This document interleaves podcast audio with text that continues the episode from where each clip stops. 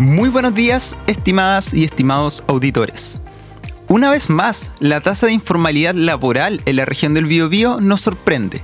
Esta vez manteniendo un 26% al igual que en el trimestre móvil anterior, pero bajo el máximo de 28% experimentado a inicios de este año.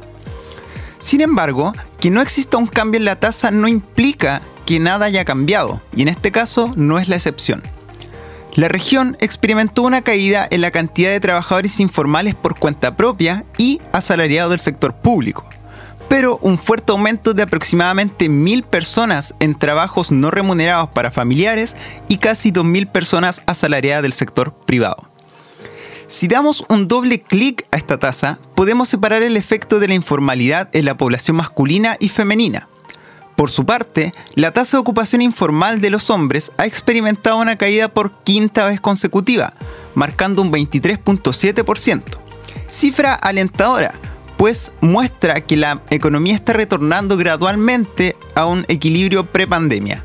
Sin embargo, la tasa de ocupación informal de las mujeres es preocupante Mientras los hombres rompían la tendencia al alza presentada desde la crisis sanitaria, las mujeres continúan con esta tendencia presentando un alza marcando un total de 29% en el trimestre móvil de julio a septiembre, casi retornando a sus niveles máximos de este año de 29.6%. Estos indicadores nos entregan dos caras de una moneda.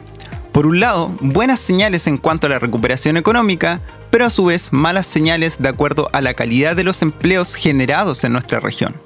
Si bien el trabajo por cuenta propia ha presentado un buen comportamiento, el nivel de informalidad en el sector privado es un llamado de atención para los empleadores de nuestra región.